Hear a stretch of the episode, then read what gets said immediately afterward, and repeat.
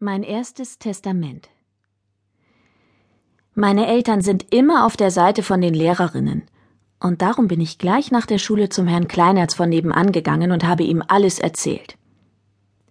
Der Herr Kleinerz ist schon alt, mindestens 40 Jahre, und darum kann er selbst keine Kinder mehr kriegen. Sie sagen, mein Vater hätte mich in die Welt gesetzt. Ich weiß nicht, wie er das gemacht hat, aber ich glaube, dass furchtbar viel dazu gehört, sowas einfach zu können, und mein Vater ist zu bewundern. Wo mag ich denn nur vorher gewesen sein? Eine Frau hat der Herr Kleinerz auch nicht mehr. Meine Mutter hat gesagt, das hätte er um die Frau wirklich nicht verdient, und sie hätte auch noch ganz zuletzt Schulden auf seinen Namen gemacht. Ich darf immer zu ihm in den Garten. Da fallen manchmal kleine Vögel aus dem Nest. Die ziehen wir dann auf und pflegen sie. Aber sie sterben fast immer, weil sie eine innerliche Verletzung haben und zu ihren Eltern wollen und piepsen, bis sie tot sind. Es ist furchtbar traurig mit den kleinen Vögeln, aber wir haben jetzt eine Drossel durchgebracht. Ich bespreche mich immer mit dem Herrn Kleinerz. Mein Vater fragt ihn auch oft, wegen Steuern. Der Herr Kleinerz hat mir gesagt, ein Mensch müsse gut sein, aber er dürfe sich nicht zum Jeck machen lassen. Ich habe ihm alles erzählt von dem Fräulein Schervelbein, und wenn am Samstag das Begräbnis ist, soll er meine Eltern einladen und auch die Tante Millie, damit sie nicht zum Melatener Friedhof gucken kommen und sehen, dass ich als einzige von der ganzen Schule nicht dabei bin. Ich weiß wirklich nicht, wie alles gekommen ist. Und warum? Zuerst ist mir die richtige elektrische fortgefahren, und dann komme ich immer zu spät in die Schule. Ich wunderte mich schon gleich auf dem Flur, als ich den Lärm in der Klasse hörte, denn es war schon zehn Minuten nach acht.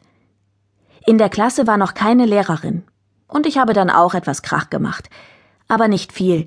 Nur mal eben dem fiesen Trautchen Meiser ganz wenig Kletten, die ich immer bei mir tragen muss, auf den Kopf gelegt. Denn das Trautchen verklatscht mich immer und darf nicht mit mir verkehren, weil ich mit seiner Mutter in schwerer Feindschaft lebe. Meine Freundin, die Ellie Puckbaum, hat laut gelacht. Und das Trautchen hat gekreischt. Da ist das Fräulein Knoll, unsere Klassenlehrerin, reingekommen.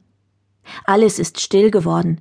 Dem Trautchen sein Haar hing ganz voll Kletten, und die Augen von Fräulein Knoll waren rot. Als wenn ein Messer durch meinen Bauch ging, so habe ich mich erschrocken und bin ganz heiß geworden im Gesicht und habe mich geniert, weil das Fräulein Knoll geweint hat. Ich kann das nicht sehen, wenn Erwachsene weinen. Etwas Furchtbares ist dann auf der Welt, denn sie weinen doch fast nie. Die Nase von Fräulein Knoll war rot und geschwollen, und die Stimme auch. Kinder, etwas unendlich Trauriges ist geschehen.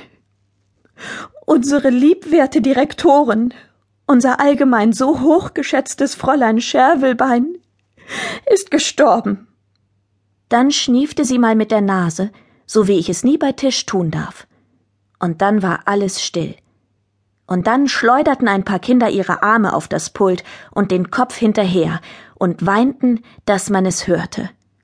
Vor mir das Trautchen zitterte mit den Schultern, und die Kletten in seinem Haar wippten. Kinder, arme Kinder, hat das Fräulein Knoll gesagt. Fasst euch doch nur. und hat geschluchzt. Es war furchtbar. Ich wollte auch etwas tun und habe mich gemeldet und gefragt, woran ist sie denn eigentlich gestorben?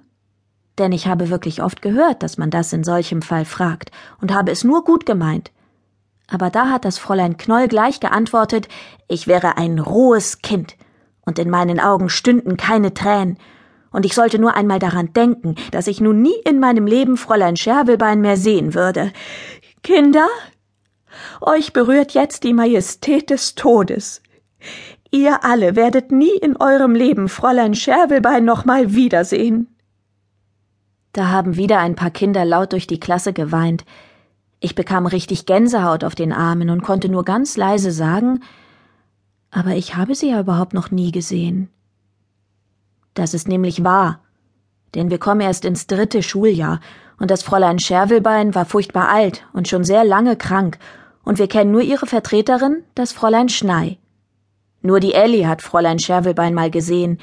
An einem Stock wäre sie gegangen und hätte gläserne Augen gehabt und mit dem Kopf gewackelt. Ich habe an unser Eichhörnchen gedacht, das gestorben ist. Es war so schön wie ein Zauber aus einem glänzenden Bilderbuch, und fröhlich war es,